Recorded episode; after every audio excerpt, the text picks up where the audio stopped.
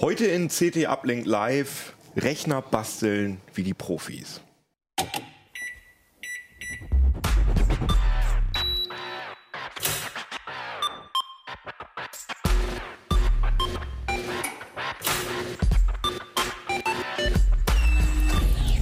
CT Uplink. Jo, schönen guten Tag hier bei CT Uplink Live. Tatsächlich, wir sind live. Das ist auch für uns jetzt ein Experiment. Wir sind auch ein bisschen aufgeregt. Und wir reden heute über PC-Selbstbau. Also wir reden darüber, wie man sich einen PC zusammenbaut und was man da reinsteckt und warum man das überhaupt macht. Und da habe ich hier richtige Koryphäen mit mir zusammen im Studio. So richtige ja, so Weißkittel, so PC-Weißkittel, die da die ganze Zeit sitzen und eigentlich so an den PCs rumbauen. Wir haben auch schon Hefte dazu gemacht. Ne? Genau. Aber stellt euch doch erstmal vor, ganz kurz. Ja, ich bin der Carsten Spille, ich bin im Hardware-Ressort von der CT und wir haben zusammen alle am optimalen PC letztes Jahr geschraubt. Genau, ich bin Christian Hösch, auch aus dem Hardware-Ressort. Ich bin Christoph Windeck, mache den optimalen PC schon viele, viele Jahre. Wir haben gerade gerätselt, etwas über 15 und habe diesmal aber keinen Bauvorschlag gemacht, sondern so ein bisschen die Kaufberatung, welchen Prozessor, wie viel RAM und so geschrieben. Genau. Ähm, also so die Grundlagen. Und diesen optimalen genau. PC, ich nehme genau. nur das zweite, diesen optimalen PC. Nee, das ist nicht. Das Ach, das ist, ist ja, nein, ah, also wie gesagt, das war letztes Jahr und ja. äh, wer jetzt aber immer noch bauen will, kein Problem. Wir haben hier ein Sonderheft. Ähm, CT-PC Selbstbau. Da sind die Bauvorschläge alle drin, alle vier Stück, auch noch andere Artikeltests und so weiter, ist immer noch am Kiosk und kann man auch im Shop bei uns bestellen. Also genau, und der optimale PC ist ja so ein, äh, ja, so ein, so ein, ja, so eine Rubrik, kann man fast sagen, die wir einmal im Jahr machen. Also genau. wo wir einmal im Jahr auf die normale CT schreiben, der optimale PC 2019, 2018. Und äh, auch wenn Leute unken, dass äh, der PC, wir haben ja auch schon mal eine Sendung gemacht, ist der PC genau. tot, hm. ähm, verkauft sich das gut, die Leute haben Interesse dran und ihr habt jetzt auch gerade gesagt, dass dieses Sonderheft sich auch schon ganz gut verkauft. Genau. Ne? Also ja. ist das gar nicht so, dass die Leute sich da gar nicht für interessieren? Naja, wir reden ja, der PC-Markt sinkt zwar sozusagen, der Absatz in Stückzahlen, aber natürlich brauchen sehr viele Leute einfach noch einen PC und da hätten sie gerne einen schönen und man kann den fertig kaufen.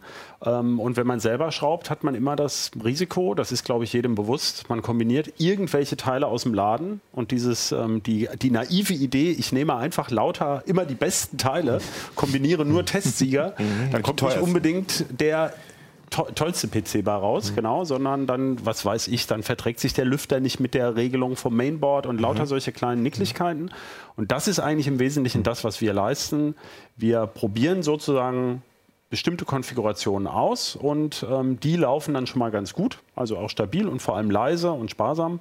Und dann kann man die eben so ein bisschen erweitern, wie man das gerne möchte. Das ist eigentlich so das Konzept und die alten CT-Hasen, äh, die, die Leser, die das schon kennen, die sind da ganz zufrieden und ähm, bauen auch öfter mal dann alle paar Jahre neuen.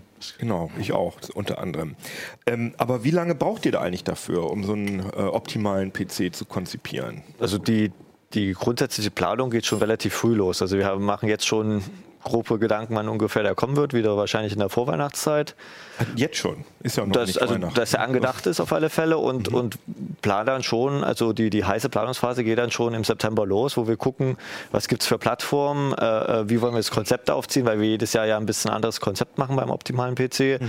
Ähm, äh, welche Preiskategorien wollen wir abdecken, was gibt es überhaupt an neuer Hardware? Es bringt ja nichts irgendwie jetzt eine, eine drei Jahre alte Prozessor, wenn er sich nichts getan hat, dann, dann ist das ja auch unspannend. Ja. Aber eure ja, Konzepte sind sozusagen Open Source, das heißt, ihr habt auch kein Problem genau. damit, wenn Händler das mhm. nachbauen. Richtig.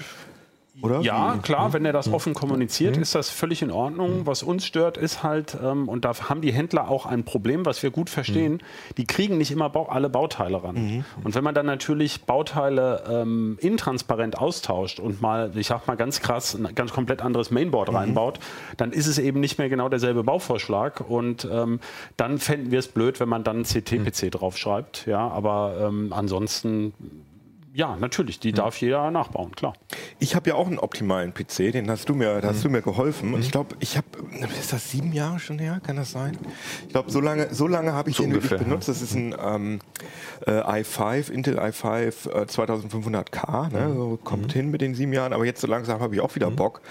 Ist das, habt ihr das Gefühl, dass das so die Halbwert oder dass das so die Nutzungszeit von so einem Ja. PC ist? Dass Das, kommt so ziemlich genau hin. Also diese sieben Jahre sind bei Desktop-PCs auch das, was sich durch Leserbefragungen und auch so Erfahrungen einfach damit deckt. Das Ah, ist, interessant, weil wir haben nämlich direkt auch schon die Frage bekommen von Stefan per Mail, ob, äh, ob wie, wie kriegt man denn wie nachhaltigen PC? Aber ich meine, sieben Jahre Nutzungszeit ist ja, hört sich äh, für mich schon mal nachhaltiger an als. Also das äh, Einfachste so ein- immer erstmal zu schauen, welche Anwendung will ich laufen lassen und dann auch entsprechend die Hardware abzustimmen. Ne? Also es bringt jetzt nichts irgendwie zu sagen, naja, okay, ich habe nicht so viel Geld, dann haue ich nur 4 Gigabyte RAM rein und dann brauche ich, weiß ich aber, dass ich Anwendungen nutze, wo ich schon permanent im Taskmanager sehe, da ist nicht mehr viel Platz, ne? wo Ja. ich dann schon weiß, okay, in zwei Jahren spätestens muss ich aufrüsten. Also schon äh, auf die Anwendung äh, den PC maßschneidern, wie man es möchte. Ähm, es bringt aber auch nichts jetzt irgendwie, ja, ich will jetzt für die nächsten zehn Jahre Ruhe haben und hau das teuerste vom teuersten rein. Das bringt auch nichts, Ja, ja, weil klar. es gibt einfach immer eine technische Fortentwicklung. Ähm, aber wenn man, sage ich mal, so ein Allrounder baut, wie wir das auch vorschlagen, die kosten ja so um die, sage ich mal, 800 Euro, dann hat man auch wirklich die nächsten fünf Jahre eigentlich Ruhe. Aber ihr achtet ja auch auf so Sachen wie äh, Energieverbrauch. Genau. Oder, Ja. Also, dass, dass die Dinger, wenn die gerade nichts machen, dass sie dann auch vielleicht nur.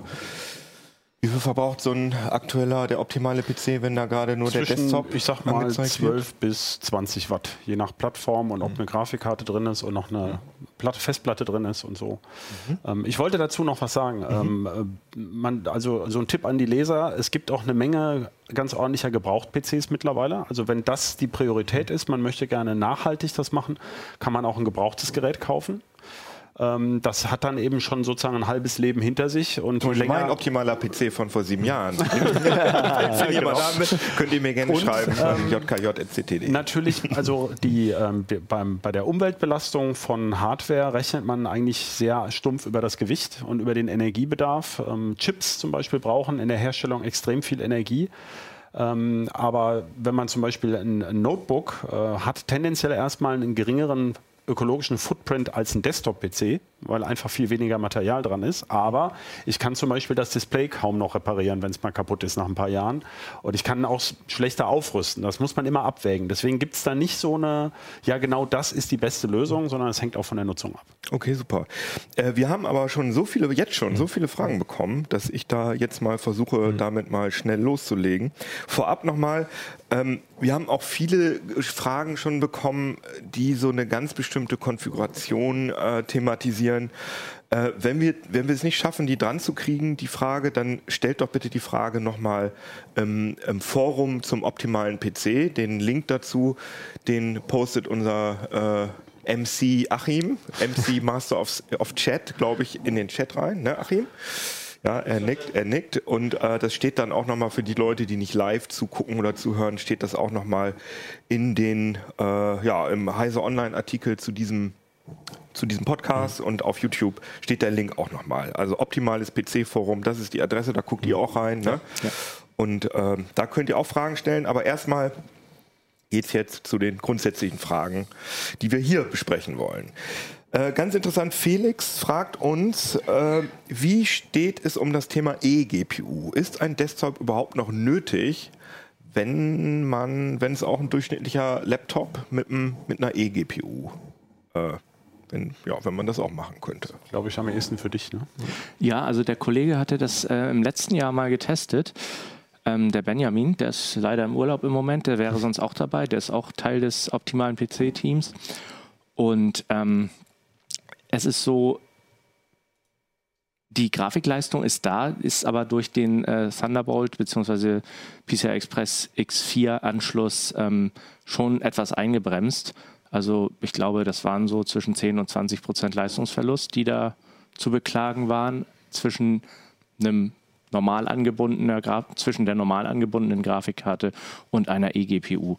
Dazu kommt natürlich, meistens benutzt man sowas dann ja fürs Spielen und ähm, da geht ja noch ganz viel anderes mit rein. Da geht der, der Bildschirm mit rein, da geht die Tastatur, die Maus mit rein. Also das ist nicht nur die GPU, die dafür verantwortlich ist, dass, das, dass der Laptop dann zu einer tollen Spielemaschine wird. Und man muss ja, natürlich auch den, den Kostenfaktor berücksichtigen, weil so eine externe Grafikkarte kostet halt deutlich mehr, als wenn man jetzt einfach sich eine, eine interne holt.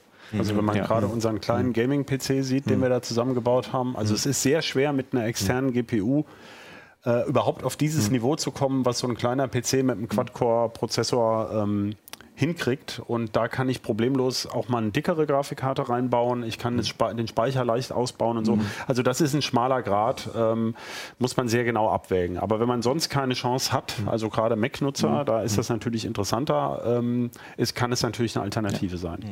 Wie viele Bauvorschläge habt ihr denn eigentlich aktuell jetzt gerade in petto? Also, Also wir, also wir hatten in dem ähm, Original also? Artikel hatten wir vier drin. Ne? Also, Also äh, die, die zwei Allrounder, also mit äh, Ryzen und Core i. Dann hatten wir einen Budget Gamer, also einen preiswerten Full HD Gaming PC, einen High-End PC mit, mit Threadripper, also richtig vielen Kern. Und jetzt hatten wir vor kurzem noch einen Office-Bauvorschlag. ah ja, drin. okay. Aber kein Server, weil das fragt Nee. nämlich Jürgen, wann Ja, kommt das der nächste mich. Server? also, okay. Ja, ja, ich gehe damit schon eine Weile ähm, äh, schwanger sozusagen. Und ähm, das Problem ist, der ist von 2016 der letzte Bauvorschlag und im Grunde ähm, hat sich da noch nicht so wahnsinnig viel geändert. Also von der Performance ist es schwer. Ähm, zu einem vernünftigen Preis da vorbeizukommen. Aber wir sind dran, wir können aber noch keine Daten nennen. Okay, super. Ähm, kommen wir mal zum Gehäuse. Das ist ja erstmal das, was man Ja. zuerst sehen kann. Uli fragt, was ist wichtig bei der Auswahl des Gehäuses? Das ist natürlich eine sehr Also- allgemeine Frage. Dass es schön aussieht, würde ich sagen. Da, das ist das leuchtet. Erste. Ne? Natürlich, das ist immer eine Geschmacksfrage auch. Wir achten halt eben darauf, äh, Preis-Leistungs-Verhältnis, dass halt möglichst schon Lüfter dabei sind, die auch leise sind, weil es bringt ja nichts. Ich kaufe mir jetzt ein Gehäuse für 80 Euro und dann stelle ich fest, die Lüfter sind laut Mhm. und dann schmeiße ich die raus und hole mir nochmal für 20 Euro Lüfter. Ne? Dann komme ich aber schon bei, bin ich ja schon bei 100 Euro. Dann halt Braucht eben ganz kurz, braucht man die überhaupt, diese, diese Gehäuselüfter? bei einem Office-PC nicht unbedingt, aber wenn man eine Grafikkarte stecken will, in dem Moment muss man schon mit, mit Gehäuselüftern arbeiten, weil einfach sonst kriegt man die, die Hitze nicht raus. Das, das Okay. gibt sonst thermische Probleme. Ansonsten halt USB 3.0 auf alle Fälle, ne? also dass die Frontanschlüsse vorne, da sind. Vorne. Frontpanel, genau. genau äh, inzwischen gibt es auch erste Gehäuse mit, mit USB-C für 3.1. Das ist aber noch relativ teuer, da muss man schon mindestens 100 Euro ausgeben. Und ansonsten muss man halt schauen, was will ich überhaupt einbauen. Klar, wenn ich jetzt einen Office-PC habe, reicht ein relativ kompaktes Gehäuse. Will ich jetzt aber eine dicke Grafikkarte reinbauen, will ich mehrere, vielleicht mehrere Festplatten reinbauen äh, und so weiter. Da muss man halt schauen, was sind so, so die Wünsche. Aber diese Frontpanels, also das sehen wir, ähm, ja, können wir ja mal mit die der Detailkamera. Also Ja. das ist ja so ganz klassisch, das bringen die mit, die Gehäuse. Ne? Genau. So ein einfaches Frontpanel mit, was ist hier, ein Da, zweimal, äh, zweimal USB 3.0, zweimal Audio. Manchmal haben die sogar noch zweimal USB 2.0 dabei. Äh, wie gesagt, Typ C ist jetzt ganz neu. Das gibt es jetzt bei den eher teureren. Das sind die kleinen, Das sind die, ne? die, die USB-Stecker, die man beide Richtungen einmachen kann, die bei vielen Smartphones Genau, jetzt die inzwischen schon dran sind. im Smartphone. Genau.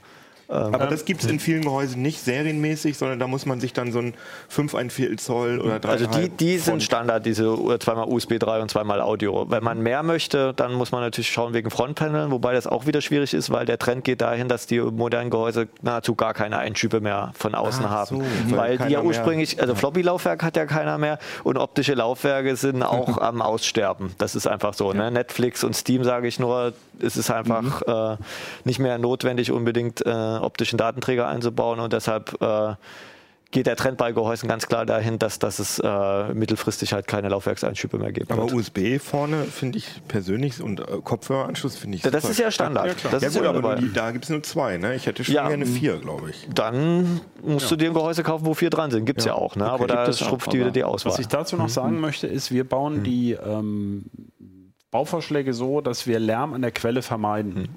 Das heißt, ein gedämmtes Gehäuse zum Beispiel, was ziemlich teuer ist und dann auch eben warme Luft möglicherweise schlechter wieder rauslässt, brauchen wir üblicherweise nicht.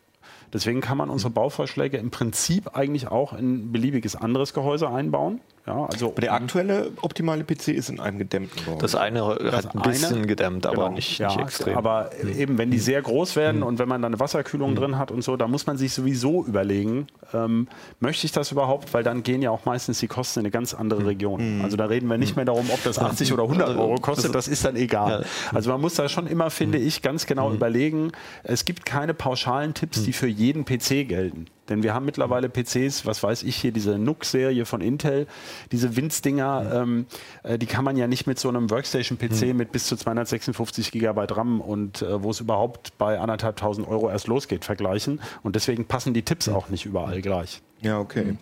Äh, Oliver fragt, ähm, ich vermute, er spielt darauf an, dass viele Gehäuse so ein bisschen so aussehen wie, äh, keine Ahnung, wie von so einer, von einem schlechten Science-Fiction-Film eine Militärraumstation oder so. Äh, Gibt es eigentlich noch ganz einfache, schlichte, vernünftige Gehäuse? Das ist eigentlich auch immer das, was wir bevorzugen. Also unsere Gehäuse sind eher schlicht. Ähm, also wir achten da schon drauf, dass der jetzt nicht irgendwie martialische, Ja, ja. bunte Logos und sonst was drauf ist. So, so wie Ähm, dieses Mainboard, ne? Also Genau, das, ist ja bei Mainboards das lässt sich das leider nicht vermeiden. Da sind halt äh, leider relativ viele, die ins Gaming-Segment gehen, wo halt irgendwie eben RGB-LEDs heute Standard sind. Aber bei Gehäusen äh, bevorzugen wir zumindest sehr schlichte Gehäuse, genau weil wir wissen, dass man Geschmack halt schwer treffen kann. Aber wer will das eigentlich? Das ist, wer will eigentlich diese komischen.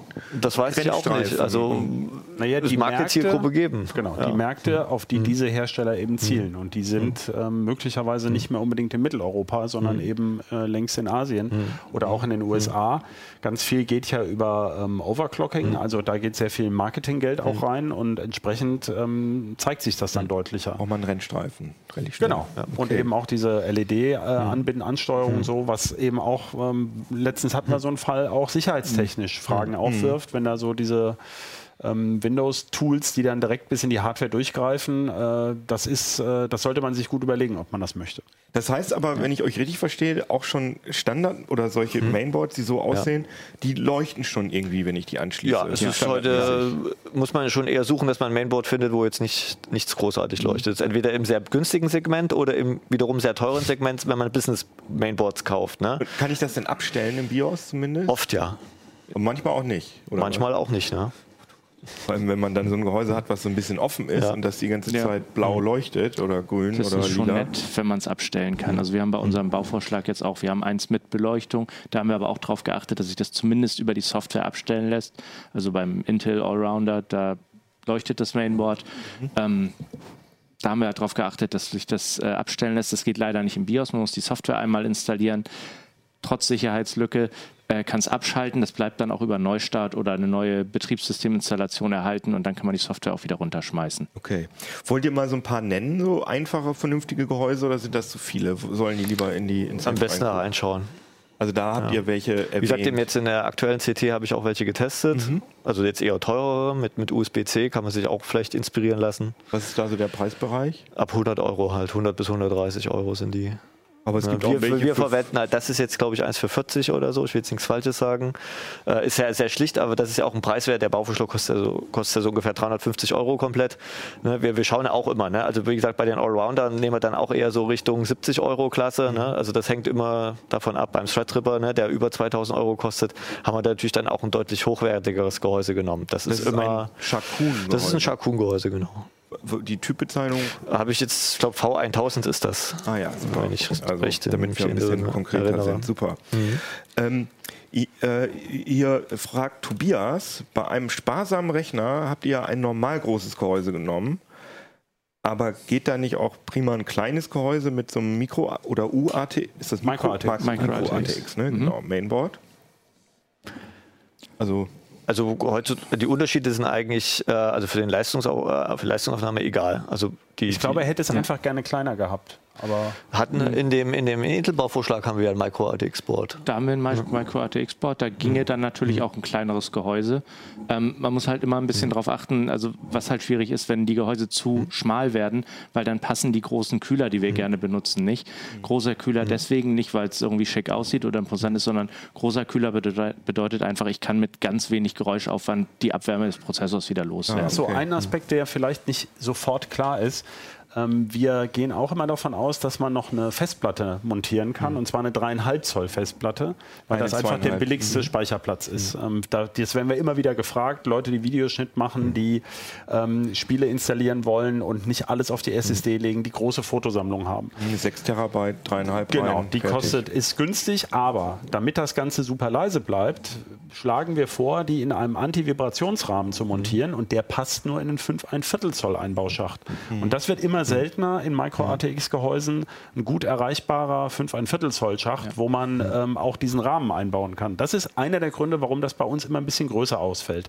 Also wer keine 3,5 Zoll Platte montieren will, kann viel leichter auch ein kleines Gehäuse nehmen. Aber in so ein normales, das ist ja ein normaler Mini-Desktop. Na, das ist ja, ein MIDI-Tower, MIDI-Tower. normal, aber das ist eher schon ein Mini-Tower. Das ist schon sehr klein kleines Gehäuse für, für Tower, fürs Tower-Format. Da passt aber das normale ATX-Format rein und auch das Nee, das ist Micro-ATX. Micro das ist genau ein Micro ATX. Also es ist der Unterschied ja. ist auch gar nicht so groß zwischen einem Micro ATX und einem Standard ATX äh. Ne, da muss man auch schauen, weil, weil es kommt ja immer noch das Netzteil muss ja auch reinpassen. Das ist ja hat ja auch eine gewisse Ausdehnung. Das ist jetzt Aber- hier unter der, unter aber- der Abdeckung versteckt. Aber in so ein normales ATX-Gehäuse würde theoretisch auch ein Micro-ATX ja, passen? das ist immer, also man kann, also die Reihenfolge ist ja Mini ATX, Micro ATX, ATX, dann kommt E ATX und die Serverformate. Mini ist noch kleiner als Micro. Mini ja, ITX. Mini heißt es. ITX, nicht ITX. Genau, das sind die, das sind die ganz kleinen. Ge- Äh, äh, Nook gibt es noch am Anfang. ja, das die, die, Nein, der meinte die Standardgehäuse. die Standardgehäuse. Ne? Nook ist noch äh, spezieller. Das Also Nook ein sind diese proprietäres, genau. und dann kommt Mini, Mini ITX, ITX, genau. Das ist so 17 mal 17 Zentimeter. Dann kommt Wir kommen ein bisschen Ja, ab, habe ich das genau. Gefühl. Lass uns mal mit den Ja. Fragen weitermachen. Ich fand das interessant hier. Ja, ja. Das steht auch alles in den Artikeln. Wir haben auch Steht auch Beratungsartikel da drin. Ja, genau. Also wie gesagt. Äh, The Power of Electricity fragt, das passt gut zu seinem Namen oder ihrem Namen, braucht man überhaupt ein Gehäuse?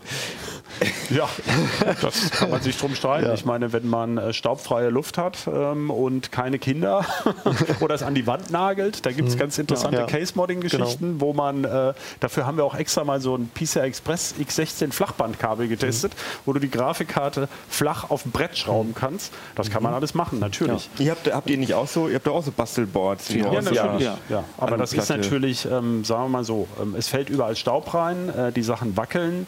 Wenn man zum Beispiel ähm, einen, einen Parkettboden hat, wo, wo Sachen vibrieren, dann vibrieren Steckverbinder. Das hat schon seinen Grund, warum die Sachen miteinander verschraubt sind, auch so ein bisschen. Ähm, einfach damit, um die, die Wahrscheinlichkeit von Störungen zu reduzieren. Also ein Gehäuse ist schon ratsam. Aber Einfach irgendwie die Kaffeetasse kippt um. Ne? Ja. In dem Moment Ja. ist dann. Ja gut, wenn das da so reinkippt. Ja, aber wenn, wenn das Gehäuse unter dem Schreibtisch steht, ist die also ein PC funktioniert ohne Gehäuse, aber wir würden nicht dazu raten. Spießer. nee. äh, ja, äh, Lüfter, genau. Lüfter ist ja auch, äh, haben wir ja gerade schon drüber gesprochen. Ähm, Gerd fragt, habt ihr einen Tipp für leise Lüfter? Das, Gerd, das, die Ba- Modell Genau, das rauszuziehen. ist immer, ich stelle denen auch mal solche Fragen, aber das kriegt man nicht so eine leichte Antwort drauf. Weil die Kann man immer noch messen, fünf- also- 500 Stück. Also es gibt zwei, es gibt mehrere Aspekte. Das eine ist, man kann meistens einen schnellen Lüfter, der fördert ja eine bestimmte Menge Luft pro Zeiteinheit. Und wenn das Ding, was der kühlt, diese Luftmenge braucht, dann kann man da nicht einfach einen langsameren einbauen, dann überhitzt es. Das ist der erste Punkt. Der zweite Punkt ist, ähm, es gibt natürlich Unterschiede in der Qualität, aber meistens nicht am Anfang, sondern erst nach ein paar Jahren, dass zum Beispiel die Lager schneller verschleißen, dann hört man die auf einmal lauter. Und der dritte ganz wichtige Punkt ist eigentlich die Lüfterregelung. Und hier liegt so ein bisschen der Hase im Pfeffer. Wenn der Lüfter nicht zur Regelung passt, das führt für diese, also da kann ich sehr lange drüber reden, wie diese Lüfterung, Regelung Kommen wir eigentlich funktioniert. wir haben Genau. aber solche Fragen zum Ja, Ende natürlich. raus, können wir da noch mal mehr Ähm, drüber ja, da reden. haben wir auch Artikel zu, die können wir gerne raussuchen. Ähm, da, es gibt den Fall, dass einfach zum Beispiel die Regelung des Mainboards einfach nicht gut mit diesem Lüfter zusammenpasst. Und dann ist er unnötig laut äh, oder bleibt dann stehen, wenn das nicht soll. Ähm, und insofern hängt das davon ab, was man sonst noch an Komponenten hat. Und deswegen ist diese Empfehlung so schwer. Also man muss eigentlich da gucken. Ähm, und eigentlich ist es so, äh, die allerbilligsten Lüfter halten üblicherweise nicht unbedingt am längsten. Aber wenn die langsam drehen, kann man eigentlich oft sagen, kommt man auch damit klar. Ja, Gibt es da unterschiedliche Bauarten, was die Lager angeht? oder benutzen die alle die tausende gleichen? Unterschiede, aber man weiß ja immer nicht vorher. Das ist ja immer so, wenn du mich jetzt fragst, empfehle mir eine Festplatte, die noch in sieben Jahren läuft. Ja, das kann ich dir dann in sieben Jahren sagen, aber nicht jetzt. Ne? Also die Leute können wahrscheinlich einfach, äh, also auch Gerd kann einfach mal ins Heft gucken, was ihr da für Lüfter benutzt. Genau, die, werdet, genau. die werdet ihr wahrscheinlich gut finden, die Dinger. Ne? Was ist das für, äh, bei dem Allrounder? Habt ihr es im Kopf? Was das für Wie, oft haben wir die Lüfter einfach aus dem Gehäuse und so weiter. Also Okay, cool. Ähm, komplett lüfterlos, fragt V. V. Thomas. Äh, gibt es da Vorschläge? Ja, da gab es den letzten Serverbauvorschlag. Da, ähm, den haben wir selbst gebaut in Lüfterlos. Das geht. Da war das Gehäuse dann aber relativ groß und ein relativ schwacher Prozessor drin. Und ähm, das ist auch genau der Clou. Äh, du hast zuletzt, glaube ich, lüfterlose Mini-PCs Ja. getestet. Wo gingen die preislich los? Also es gibt günstige, die so bei 380, 400 losgehen. Aber der, der Barebone von Zotac ist ein bisschen günstiger, ne? 180. Ja, aber das war der Komplett-PC, der geht dann Ach so so, bei, da hast du recht, das, ja, ja. genau, Mhm. der geht dann so bei 380 los mit allem drum und dran. Nach oben sind natürlich auch in Richtung Industrie kaum Grenzen gesetzt. Da hatten wir auch mal was für zweieinhalbtausend Euro in dem Format. Ähm, das Problem an der Geschichte ist, je mehr Leistung der Rechner dauerhaft abgeben soll, desto schwieriger wird das Konzept. Also den, den, den Lüfter mal kurz anzuhalten oder auch im Leerlauf, wenn der Rechner eh nur 10, 12 Watt verbraucht, ähm, das ist überhaupt kein Problem.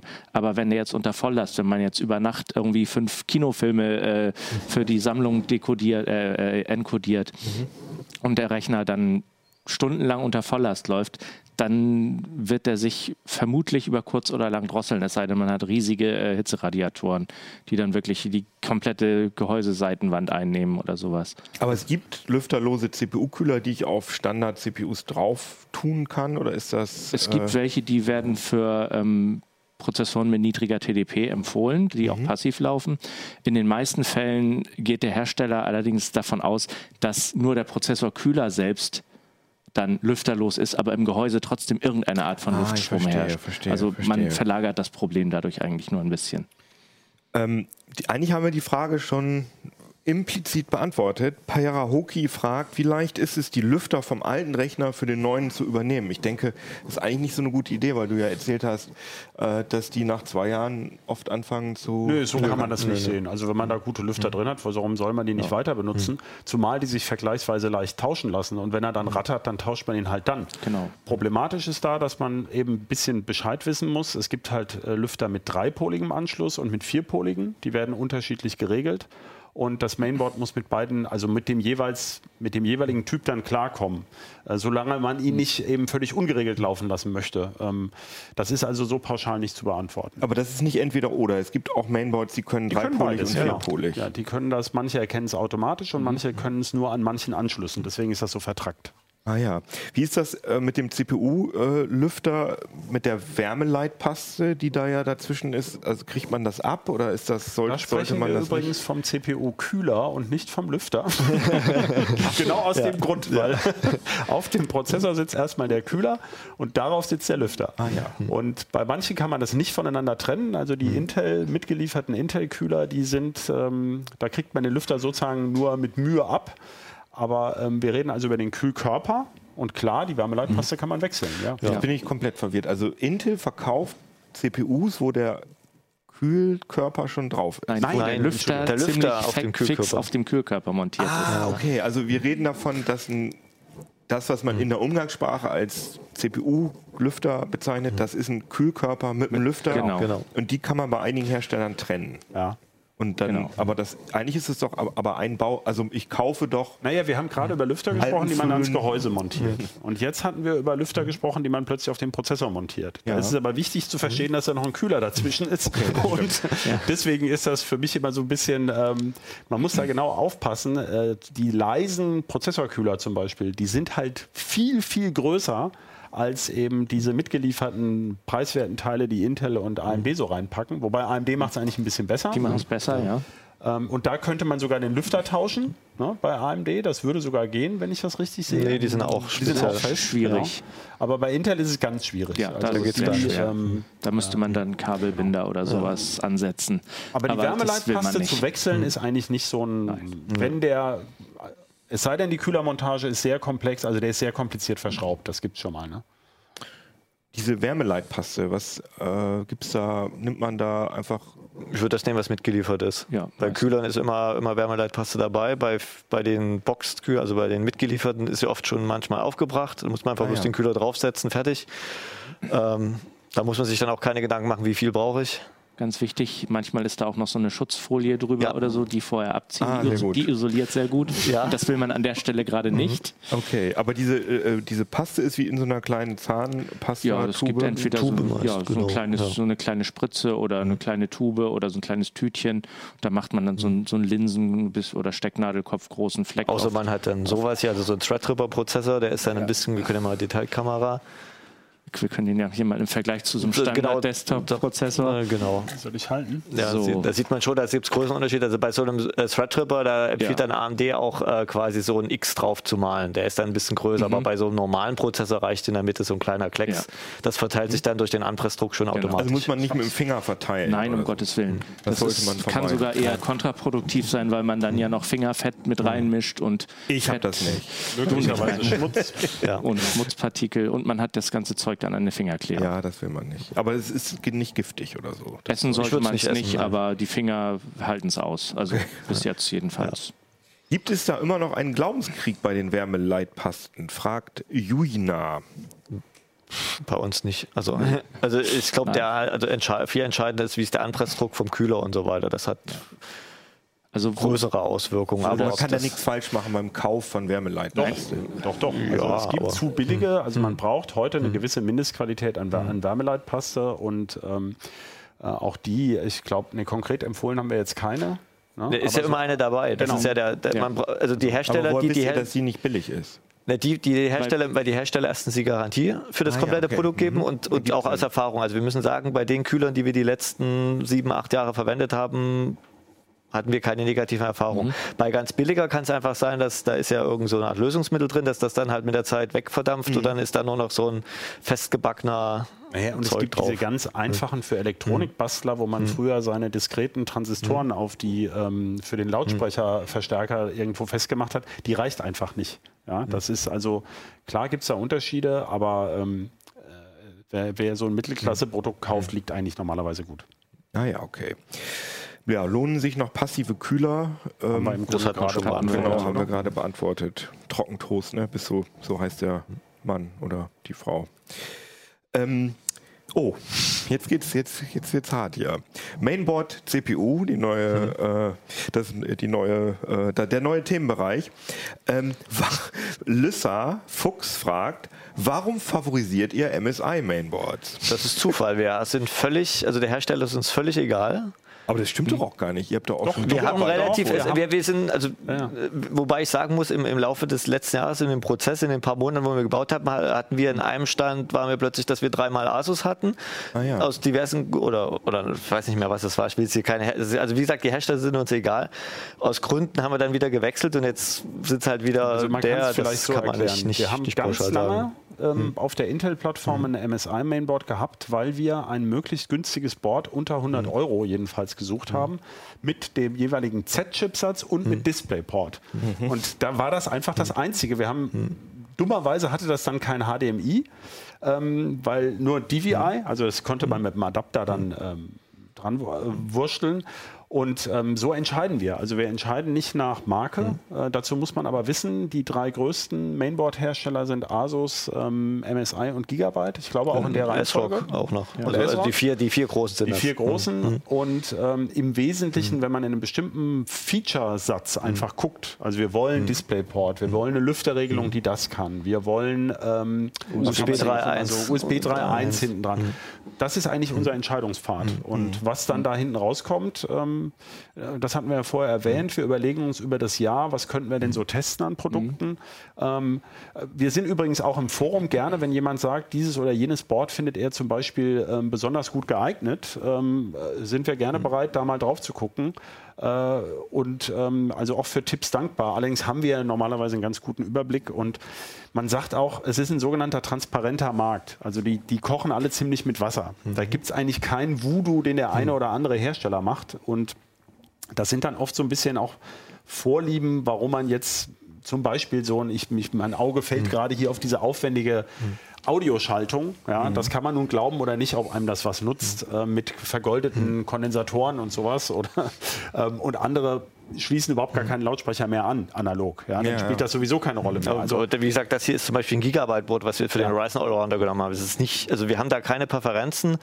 Ähm, wir haben natürlich Erfahrungswerte, was jetzt zum Beispiel auch äh, CPU-Kühler und, und, und Gehäuse und was weiß ich betrifft. Wir erfinden ja nicht jedes Jahr das Rad null. Wir, wir nehmen natürlich die Erfahrungen aus den letzten Jahren mit, was hat gut funktioniert und was hat nicht so gut funktioniert. Und, und, äh, ne, und, und Ja, Und versuchen denn die. Hersteller im Vorfeld so ein bisschen auf euch einzuwirken? Nein, überhaupt nicht. Sagen, Die kennen wir schon so lange. Die, die wissen, dass das keinen Zweck genau, hat. genau. Also das kann ich auch noch mal für die Skeptiker, weil das ist, schwingt ja so ein bisschen mit, dass sie irgendwie bestochen werden oder so. Also das kann ich wirklich für die ganze Wir, CT-Redaktion wir ganz gut äh, beantworten. kaufen ja auch viele der Komponenten. Es ist also nicht so, dass jetzt irgendwie die Hersteller sagen, äh, was braucht ihr, wir schicken es euch. Äh, ähm, ne? Machen wir auch. Also wenn wir jetzt einen Test haben, dass wir natürlich Testprodukte ordern, aber beim optimalen PC ist es vieles, dass wir einfach das dann bestellen und, und dann ausprobieren Genau. und auch vieles wieder verwerfen. Also wie gesagt, wir haben auch schon Jahre gehabt, wo wir bei einem Rechner irgendwie vier, fünf Mal das Board getauscht haben im Testprozess. Mhm. Ne? Das ist dann sehr nervenaufreibend, weil das ist ja nicht nur irgendwie, ich baue es ein und gucke, ob es geht. Da muss halt Geräuschmessung gemacht werden, Audiomessung gemacht werden. Da müssen Benchmarks gemacht werden. Dann stellt man fest, ja, super Board, aber Lüfterregelung schlecht, tauscht man es aus. Beim nächsten stellt man fest, die Spulen zirpen. Dann geht's los. Der nächste ist der RAM inkompatibel. Also es ist äh, ein elendiger Rattenschwanz, was Ja, da immer Das dran sind halt auch Sachen, die kriegt man nur raus, wenn man das halt auch wirklich testet und nicht, wenn man sagt, ach, ich gucke mal so nach den Features und dann gucke ich mal in den Preisvergleichen, wo das, das am günstigsten ist und dann kaufe ich das und dann wird das schon laufen. Also das, das ist halt auch, was Christoph schon am Anfang sagte, das ist halt auch das, was wir da leisten, dass wir wirklich viele verschiedene Komponenten auch auf Kompatibilität miteinander prüfen. Ihr habt gerade schon äh, einen Ryzen, AMD Ryzen-Prozessor hochgehalten. Äh, Nochmal, Wuina, welcher Chipsatz ist momentan für Ryzen am sinnvollsten? Es kommt davon. Eigentlich, wenn man es jetzt, jetzt ganz runterbricht, ist eigentlich der B3, 450. der B450, ja, genau. aktuell, Der, ne? der, der, Gut. der, also diesen X äh, braucht man eigentlich nur, wenn man sagt, okay, ich will jetzt die volle Ausstattung haben und so weiter. Aber wenn man jetzt, sage ich mal, einen Standard-PC baut, reicht eigentlich der B450 aus. Der ist zum Beispiel in dem Office-Bauvorschlag ist der drin. Ja. Oder wenn man Der dann hat USB möglichst weit 3.1 dabei, hat alle oder so, Features, dann dann- kann man ja. vielleicht zum X470 greifen. Da haben die Boards dann auch, auch dickere Spannungswandler, da Ja. kann man dann. Ne, Genau, aber für das den- für den einen interessanten Standardbetrieb. Genau. Für den Standardbetrieb ist eigentlich das 450 völlig ausreichend, auch Was featuremäßig. meint ihr? Stand, äh, Äh, ich wollte sagen- wozu braucht man große Spannungswandler? Moment, ähm, nochmal. Man kann den Chipsatz nicht losgelöst vom Board sehen. Das Ja. ist immer das große Problem. Das machen sich viele nicht bewusst. Es gibt nicht das Luxusboard mit dem Billig-Chipsatz, sondern wenn man eben eine größere Ausstattung haben will, dann muss man meistens auch den aufwendigsten Chipsatz nehmen.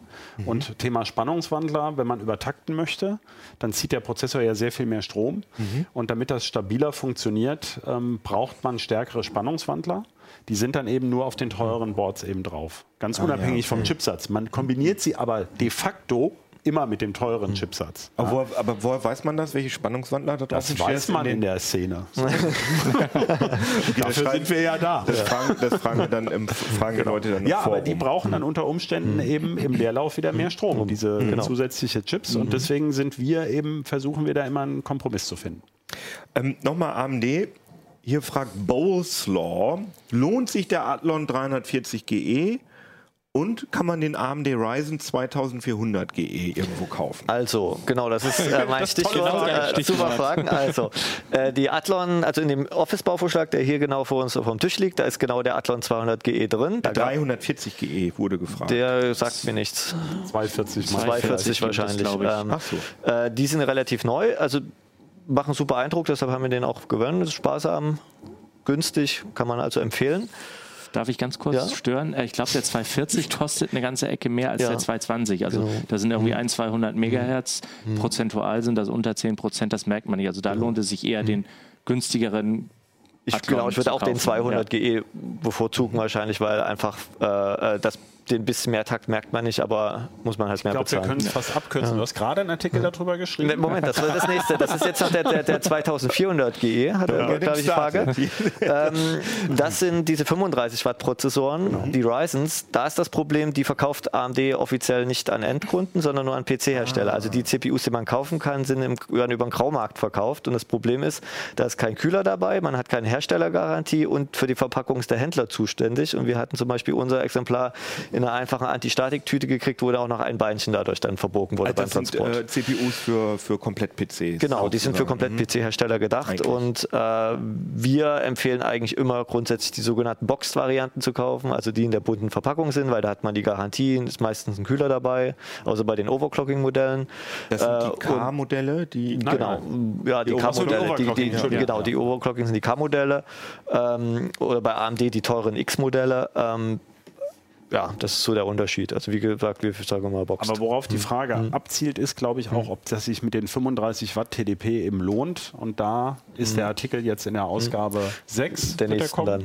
Kurz mal, also TDP ist der, Thermal Design Power. Also wie viel so eine Nominelle- CPU normalerweise verbraucht. Nein. Offiziell ist die Definition, ist, dass die Leistungsfähigkeit des Kühlsystems, was draufgepackt wird. Das korrespondiert natürlich in gewissem Maße mit der Leistungsaufnahme. Und ihr sagt jetzt Unterlass, 35 Watt, Unterlass. das ist jetzt besonders wenig, vermutlich. das ist für einen Desktop-Prozessor relativ wenig, ja. Aber, ähm, und da denken viele Leute, das ist dann sparsam. Aber der springende Punkt, ähm, nee, zwei Sp- Pu- Punkte springen hier.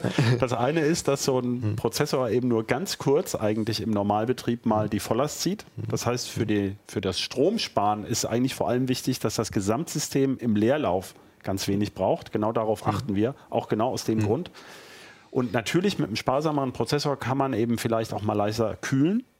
Aber man kann die normalen Ryzens auf vielen Boards, also die 65 Watt Typen, auf 45 Watt runterstufen über das BIOS-Setup. Äh, Und da kommt man dann schon so nah da dran, dass sich das eigentlich mit dem 35 Watt Typ überhaupt nicht lohnt. Das heißt, man könnte in der Intel-Welt, ich glaube, da sind wir, sind wir 135 Watt. die- die- Nein, oder- es gibt auch 65, Es auch gibt 35 35er. Watt, 45 Aber Watt. theoretisch kann auch äh, eine, äh, ein Rechner, der, was ist das höchste bei Intel oder bei AMD? kann man Das kommt auf die. Plattform drauf an. Ja gut, aber sagen wir mal so um 90 Watt oder so. Das kann auch sein, dass der sozusagen im Leerlauf eine geringere Leistungsaufnahme hat als ein 35 Watt Ja, TDP. genau. Ja, und schon meistens passieren. liegen sie eher, ist es so, sie liegen alle extrem dicht beieinander. Also man wird im Leerlauf haben wir es oft so, also jetzt zum Beispiel bei den Ryzens, wir haben keinen Unterschied, also sie waren aufs Watt genau gleich die 65 Watt wie die 35 Watt Typen. Mhm. Und ich meine, wenn man Ja. dann beim Spielen oder Video enkodieren oder sonst was dann mal äh, eine hohe Leistungsaufnahme hat, ist ja eigentlich nicht so schlimm auf Dauer. Ne? Genau, Ja, dann wenn man- wenn Lüfter man- halt hoch Wenn man viel Leistung abfordert, dann Genau. muss auch viel Leistung kommen. Ja. Welche, Martin sch- fragt, welche, auf Facebook auch mal interessant, welche CPU ähm, für eine Cut-Workstation? Ja, da kann ich eine schöne Antwort für geben. Ähm, ich bin so ein bisschen aus allen Wolken gefallen, als ich vor einigen Monaten mal nachgeguckt habe, was ähm, äh, AutoCAD für Architekten eigentlich so an CPU-Anforderungen hat. Und die nutzen genau einen Prozessorkern. Und zwar AutoCAD? Ähm, AutoCAD, genau. Und zwar fürs volumetrische Rendering nutzen Ja. die mehr Kerne oder auch äh, zum Teil auch schon GPU-Beschleunigung. Oh, modern. Aber, ähm, und zwar ist das ganz logisch, wenn man sich das überlegt. Man hat tatsächlich eine so, eine so eine Zeichnung, ist ja eine Konstruktionszeichnung. Die wird ja wirklich konstruiert. Das heißt, der Prozessor kann nicht schon das Dachgeschoss rendern, wenn das Erdgeschoss noch nicht fertig ist. Dann nutzt einem also Parallelisierung nichts. Es gibt viele Anwendungen in der Technik, wo das so ist. Und deswegen kann man da keine ähm, pauschalen äh, Hinweise geben. Also es mag sein, dass zum Beispiel der riesige Cache von diesem Threadripper ein Vorteil sein kann. Im Allgemeinen ist es so, dass die besonders hohe Single-Thread-Performance von den Intel-Prozessoren, also von den Core i9 oder sowas, Die sind ja zum Teil 5 äh, 5 Gigahertz. 5 Gigahertz sogar, ne? Genau, dass das dann eben mit am meisten bringt. Aber ganz pauschal, zum Beispiel für eine CAD-Anwendung an sich könnte man es noch mal gar nicht sagen, weil man müsste da wirklich auf die konkrete Software, sogar auf den auf die Version dieses CAD-Programms gucken und man kann eigentlich immer leider nur an den Hersteller verweisen und sagen, da muss man gucken oder da mal in so Foren gucken, was Leute da für Erfahrungen gemacht haben. Ah ja, okay. Ähm, dazu passt auch, ihr habt es gerade schon kurz erwähnt, braucht man i9-Prozessoren? Das kommt immer, Ja. wie gesagt, auf die Anwendung Brauchen drauf ist an. immer so eine Sache. Wenn ich eine Anwendung habe, die extrem von Single Thread pro, äh, profitiert, dann muss ich natürlich den bei Single Thread am schnellsten Prozessor Und das nehmen ist und das ist der i9. Core i9 9900K momentan. Also, aber ist das so von Intel so, ähm, No Name Pro heißt übrigens junge Mann oder junge Frau, die die Frage gestellt hat. Ähm, ist das bei Intel so, haben die das so konzipiert, dass die i9-Prozessoren die sind, die eine hohe Single-Thread-Leistung haben? Auch natürlich, die sind ja nicht doof bei Intel. Ich meine, natürlich könnten die auch einen Dual-Core bauen, der einen extrem hohen äh, Takt hat. Aber äh, wenn man den Prozessor für 500 Dollar verkaufen kann, warum soll man einen für 100 Dollar anbieten? Ja, verstehe. Also, Also das ist mit dem Brauchen, das ist für uns eine ganz Ja. schwierige Frage, denn das, wir machen so einmal, äh, naja, dieses Jahr, letztes Jahr haben wir es wieder gemacht, so einen CPU-Überblick. Das war in der Ausgabe 12 oder 18 oder wo war das? Ich weiß gar nicht mehr genau. Ich weiß es auch nicht mehr Und da genau. kommt natürlich immer raus, das kann man sich leicht überlegen, dass eigentlich fast immer sowas wie dieser Athlon zum Beispiel dürfte im Moment, so ein 35-Euro-Prozessor ist normalerweise der mit dem besten Preis-Leistungs-Verhältnis, weil er eben schon ziemlich viel bietet und spottbillig ist. Aber Und wenn ich da so eine 800 Euro Grafikkarte ja, reintue, das ist dann eben das ist dann wieder- genau. ja, genau. Es gibt sogenannte Checkbox-Items, also wo man sagt, das muss eigentlich erfüllt sein, bevor ich das nutzen kann. Und ich brauche heute für ein Spiel halt für ein Spiele-PC einen Quad-Core. Ja? ja, und dann bin ich schon auf einem anderen Preisniveau. Und dann kann ich da wieder optimieren. Aber diese Pauschalaussagen sind sehr schwer zu beantworten. Verstehe, verstehe. Ähm, aber dazu passt auch, und das finde ich auch ganz interessant, äh, Sanafer fragt auf YouTube, warum ist die Weiterentwicklung bei den Gigahertz-Leistungen der CPUs so viel langsamer als früher? Weil ich kann mich auch noch daran erinnern, ich habe hier meinen ersten oder einen meiner ersten CPUs mitgebracht, den AMD K6 II. Und in den Zeiten, das war so Ende der 90er Jahre, Mitte der 90er Jahre, da jedes Jahr, wenn man, hat man sich einen neuen PC gekauft, weil die Unterschiede so immens gewesen sind. Zum Teil viermal so schnell die neue Generation, die dann daraus kam. Und jetzt reden wir davon, dass wir, also ich merke bei meinem sieben Jahre alten PC komme ich langsam an die Grenzen. Aber ich habe mir Benchmarks angeguckt. Äh, das ist, der ist, die neuen CPUs sind vielleicht doppelt so schnell wie meine äh, i5 2500 oder vielleicht dreimal. Wie, woran liegt das? Also, es liegt an der Halbleitertechnik an sich, dass es sehr, sehr schwer ist, diese hohen Frequenzen zu erreichen. Beziehungsweise die hohen Frequenzen gehen mit einer sehr hohen Betriebsspannung der Transistoren einher und damit steigt die Leistungsaufnahme extrem an. Und ähm, deswegen, man könnte vermutlich theoretisch auch einen 6 GHz Prozessor bauen, aber eben dann nur mit ganz wenigen Kernen. Ähm, das, weil man eben unter Last würde der so viel Strom brauchen, ähm, dass man ihn sehr aufwendig kühlen muss. Und letztlich ist es so, äh, die ganze Branche bewegt sich in die Richtung der Parallelisierung. Und ähm, da ist sozusagen das leichter zu ernten. Also da kann man leichter Vorteile rauskriegen. Da muss dann zwar die Sache umprogrammiert werden, das ist der Nachteil daran, aber es geht in die Parallelisierung. Und ein anderer Aspekt, den man oft vergisst, ist, dass die Prozessoren auch sonst eine Menge dazulernen. Also die kriegen bessere Grafikeinheiten dazu. Äh, Sie können den, den Speicher schneller anbieten, anbinden. Und zum Beispiel, wenn man heute mal so vergleicht, das, was du gerade genannt hast, ja, in einem Cinebench Benchmark ist er vielleicht nur doppelt so schnell. Dafür kann deiner noch kein H265 in Hardware dekodieren. Ja? Na klar kannst du sagen, kann ich die Grafikkarte tauschen, dann habe ich das auch. Aber das kriegst du heute sozusagen beim Preis des neuen Prozessors eben auch dazu. Also es gibt Features, die das Alltagsleben flotter machen die sich eben nicht in einem in so einem einzelnen äh, Compute-Benchmark ausdrücken. Aber auch die Multithread-Leistung ist ja, ähm, geht ja nicht so wahnsinnig schnell. Also wenn man überlegt, ich hab Prozessoren, jetzt, wir haben jetzt 32 Kerner am Desktop, Mhm. den Threadripper. Ne? Wenn man überlegt, vor drei Jahren oder so war, glaube ich, das dickste, was man gekriegt hat, ein 8 oder 10 Kerner. Und schon alleine hat sich die Kernanzahl verdreifacht. Okay, das stimmt. Ne? Und ja. damit auch die, die, die Performance im Prinzip, wenn man es jetzt mal so Pi mal Daumen. bilden das natürlich. Nee, das kommt immer drauf an. Also wenn man natürlich einen bilden Rendering-Benchmark hat, die sehr gut skalieren, dann sieht man auch, dann sind die Balken sehr, sehr lang geworden. Ne? So, wenn man natürlich, klar, den Office, das äh, Office-Benchmark, ne, die Sysmark, die wir immer nehmen, wo halt Excel und Word und, und, und, äh, so, und Browsing drin PowerPoint. steckt, PowerPoint drin steckt, ja, das sind Anwendungen, die nutzen nur einen Kern. Da ist es egal, ob ich da 32 oder 4 Kerne habe, weil äh, wenn ich, ich kann eh nicht, also man tippt ja nicht 32 Mal so schnell. Wünscht ne? sich ja der Leser, Ja. dass sie höher Genau. takten würden, Ja. aber das ist eben im Moment Ja. nicht die Richtung der Industrie. Ja. Aber es liegt nicht daran, dass Intel sozusagen gemütlich geworden ist, dass sie sich lange so auf Das ihrem ist, Fast-Monopol aufgehoben das ist ein anderer Aspekt, aber äh, seit Ryzen äh, ist da ja auch Bewegung im Auf Markt jeden drin. Fall, ja, das ist, glaube ich, gut für den Markt, genau.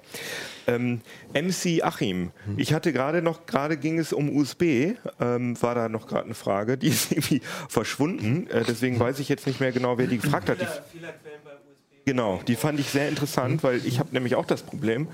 Ähm, ich hatte ja euren optimalen PC gebaut und da waren USB 3.0 Ports drin, die nicht von Intel waren. Ja, das war der legendäre e-tron-Chip. Richtig. Ah, ja. gab, also ich hatte erst Probleme mit meinem Native Instrument Sound Interface und dann läuft keine, äh, kein Virtual Reality Headset damit, weil die alle Probleme mit diesem USB-Dings Ja. äh, Ja. Dings haben. Deswegen ist das inzwischen so. Also äh, die, die, die Frage war, was sind Fehlerquellen? Haben wir gerade Also schon- kann ja. ich kurz ausholen. Also das war das, die Zeit, da gab es noch, war USB 3.0 noch nicht in den Chipsätzen drin. Das ist heute durch. Inzwischen gibt es auch in den Chipsätzen USB 3.1 Gen 2, also mit bis zu 1,1 Gigabyte pro Sekunde echte Performance. Ähm, wenn es im Chipsatz drin ist, funktioniert es eigentlich ziemlich gut. Ansonsten gibt es halt so die grundlegenden Sachen wie äh, Kabellänge. Umso länger das Kabel ist bei diesen Hochgeschwindigkeitsverbindungen, mhm. umso eher ist das Problem, es können Probleme geben. Kabelschirmung, ne? billiges Kabel, China-Kabel, teilweise falsch beschaltet oder so, oder schlechte Steckerverbindungen und so weiter. Aber die alles Kabel kommen ja vom Gehäuse, ne? Also ja, aber das sind ja auch nur Zulieferer. Ne? Stimmt. Und, und äh, man, also ich habe jetzt vor kurzem so ein paar Pi mal Daumenwerte bei der USB-Org, also diese, diese Organisation, die hinter der Entwicklung von USB steht, sagt. Und für USB 3.1 Gen 2 sagen die sowas, je nach Kabelqualität 30 bis 60 Zentimeter. Mhm. wenn man dann drinnen im PC noch das Anschlusskabel für die Frontanschlüsse abzieht, dann bleibt da nicht mehr viel übrig. Das stimmt. Ja, das ist halt äh, diese, ne, umso so, so höher die Anforderungen sind von, von den Signalen, umso mehr müssen sich auch die Hersteller man, anstrengen. Da kommt dann ja auch noch eine hm. zusätzliche Steckverbindung du, dazu. Das so. verbessert die Signalqualität auch nicht gerade. Aber man darf auch nicht zu viele USB ähm, Anschlüsse an einen Hub anschließen. Wie viel, wie viel von diesen Hubs haben moderne also für USB 3.1 Gen 2 gibt es, glaube ich, noch. Doch, keine. da haben wir gerade welche getestet. Okay. Nutzt, nee, aber die haben ich meine intern die Hubs am Mainboard, weil das gibt es ja. Wie viele Buchsen oder Das ist egal. Hubs? Was meinst du jetzt? Es gibt, also in meinem, in meiner, in meinem Windows-Gerätemanager sagt Windows auch, dass es unterschiedliche Hubs intern Das gibt, ist nur eine virtuelle, ja. das hat damit wenig zu tun. Das ist also da, mhm. da würde ich mich jetzt nicht dran aufhalten. Also ah, vielleicht okay. pragmatische mhm. Lösung, mhm. wenn was nicht geht. Man kann mhm. eine preiswerte USB-Adapterkarte in einem PCI Express äh, leicht nachrüsten. Mhm. Also äh, die funktioniert mhm. genauso und parallel zu den anderen Buchsen und oft auch besser. Ähm, da gibt es mittlerweile ein bisschen Auswahl. Äh, manchmal wird es besser, wenn man einen Hub dran schaltet also einen externen mhm. mit eigener Stromversorgung.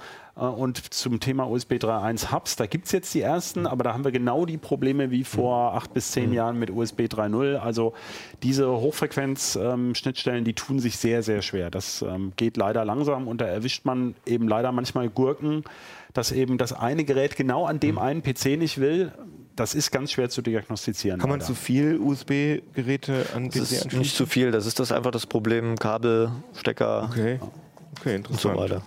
Okay, jetzt sind wir bei, ähm, nee, habe ich zu weit zu, äh, zu, ah genau, bei Speicher und RAM. Die Frage war übrigens von Avachi. Ähm, über YouTube. Ähm, die Speichern RAM ist jetzt noch ein Thema. Hartmut fragt per Mail. Lohnt es sich zurzeit für einen Allround-PC auf eine M2 SSD mit PCI Express Schnittstelle zu setzen oder reicht eine normale 2,5 Zoll SSD mit SATA? Also, wir haben da auch die beide mal mitgebracht. Die können wir ja vielleicht ja, kurz mal, mal zeigen, was die Unterschiede so sind. Das ist zum einen die Bauform. Genau, also so. das hier ist die SATA SSD in 2,5 mhm. Zoll Format, wie so eine Notebook-Platte. Mhm. Und das sind diese M2-Kärtchen, ne, mhm. die direkt aufs Board gesteckt werden hier. Hier gibt es zum Beispiel so einen Steckplatz.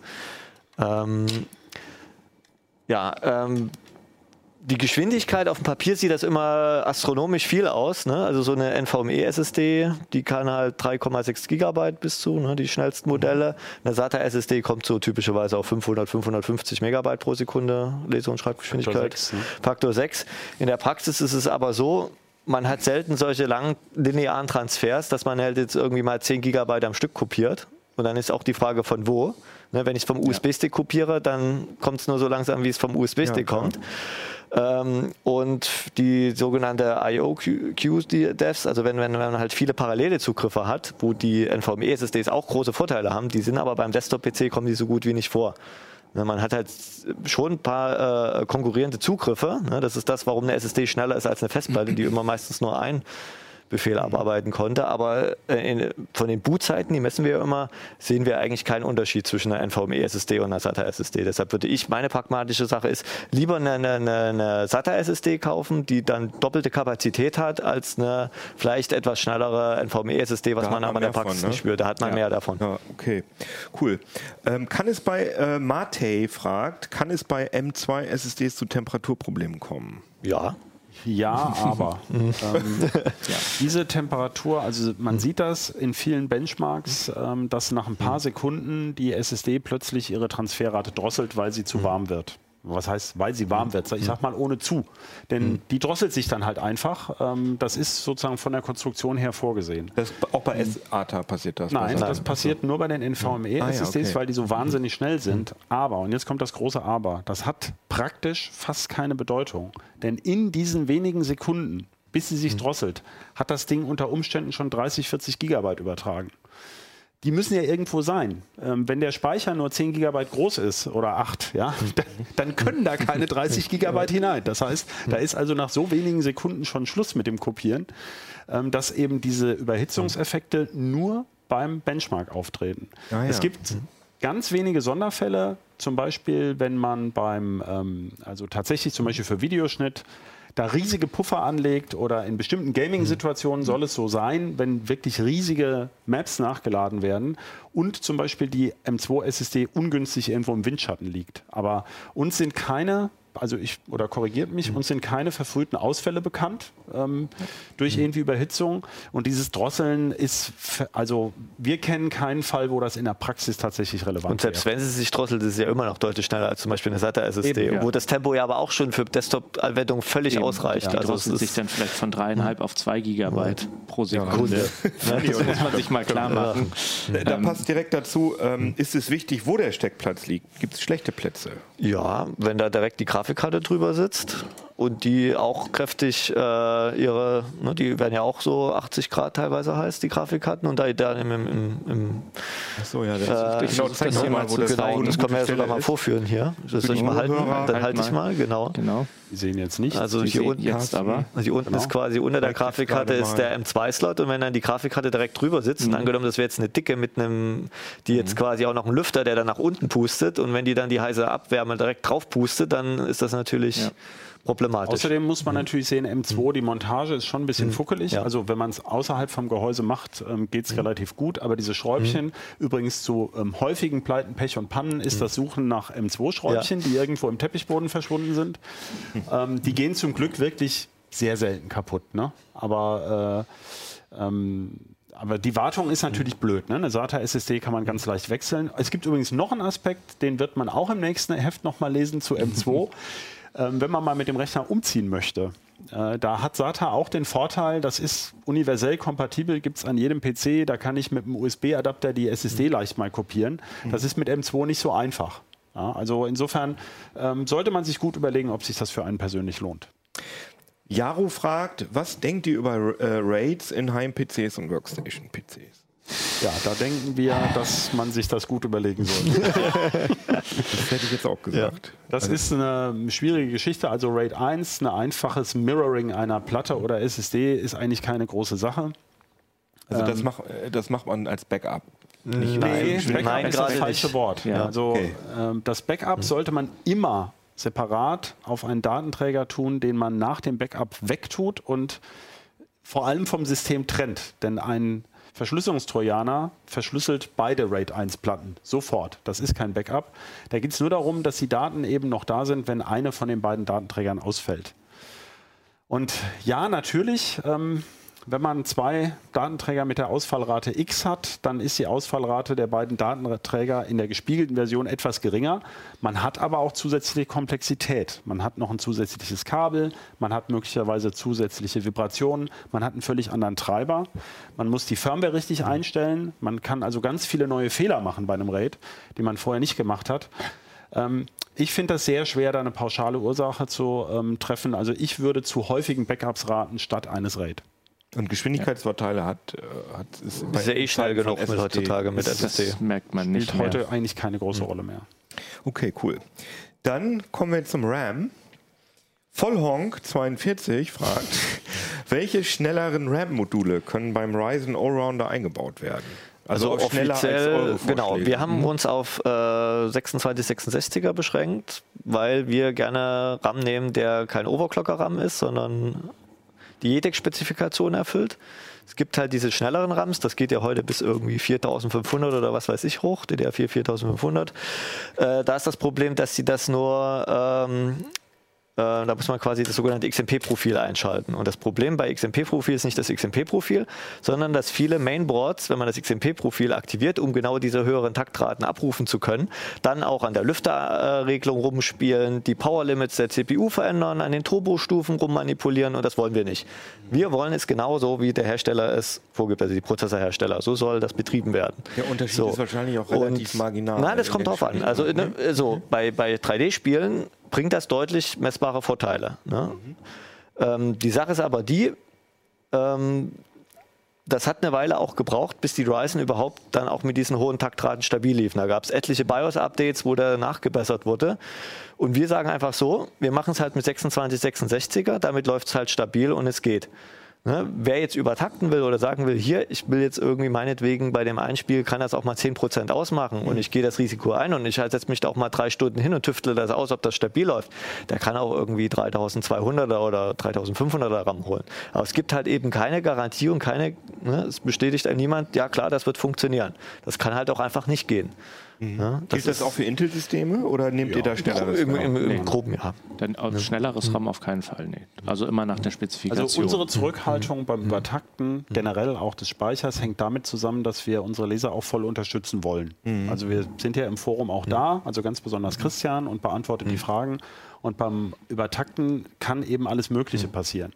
Diese Übertakter-DIMMs gibt es im Wesentlichen deshalb, weil Hersteller billigen Speicher von den wenigen großen eigentlichen Chip-Herstellern kaufen, sie unter diesem Blechdeckel verkaufen, äh, packen, damit man sie nicht so sieht, was eigentlich auf den Chips steht, und sie dann mit sehr hoher Taktfrequenz verkaufen. Aber die probieren wahrscheinlich aus. Natürlich testen die das aus, ja. aber vielen Leuten ist nicht bewusst, man kennt immer so diese ersten sechs Parameter, die da so stehen, also DDR4, 2, 6, 6, 6, 6, 17, 17, 17, paar mhm. 30. Die JEDEC-Spezifikation hat aber noch so 50 bis 70 andere Parameter, die Oha. die Module mhm. einhalten müssen. Und über die redet man beim Übertakten nicht so gerne. Und deswegen heißt es ja auch Übertakten. Ähm, also es ist sehr schwer, das wirklich ähm, gut zu supporten, weil da zu viel passieren kann. Mhm.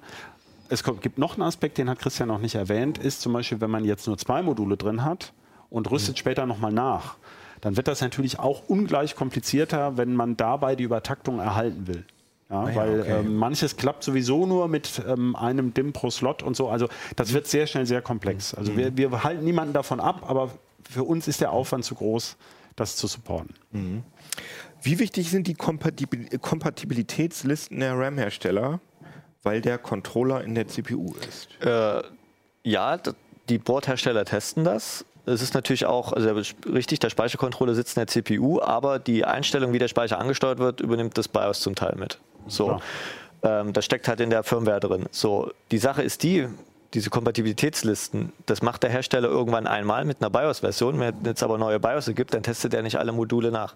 Das nächste ist, wie Christoph gesagt hat, es kann auch sein, dass wenn man jetzt ein schönes Blechdeckel, also ein Modul hat in Blechdeckeln, dass nach drei Monaten einfach ganz andere Chips drunter sitzen. Das weiß man ja nicht. Und dann gilt die Aussage, die der, der wenn der Mainboard-Hersteller sagt, ja, wir haben es mit dem Modul getestet, gilt dann aber nicht für das Modul, was vielleicht drei Monate später gefertigt wurde. Ah, okay. Ja, deshalb, Deswegen ähm, empfehlen wir ja. eben auch diese Standardmodule ohne Blechdeckel. Mhm die sind allgemein deutlich verträglicher mhm. als ähm, diese Overclocker-DIMMs.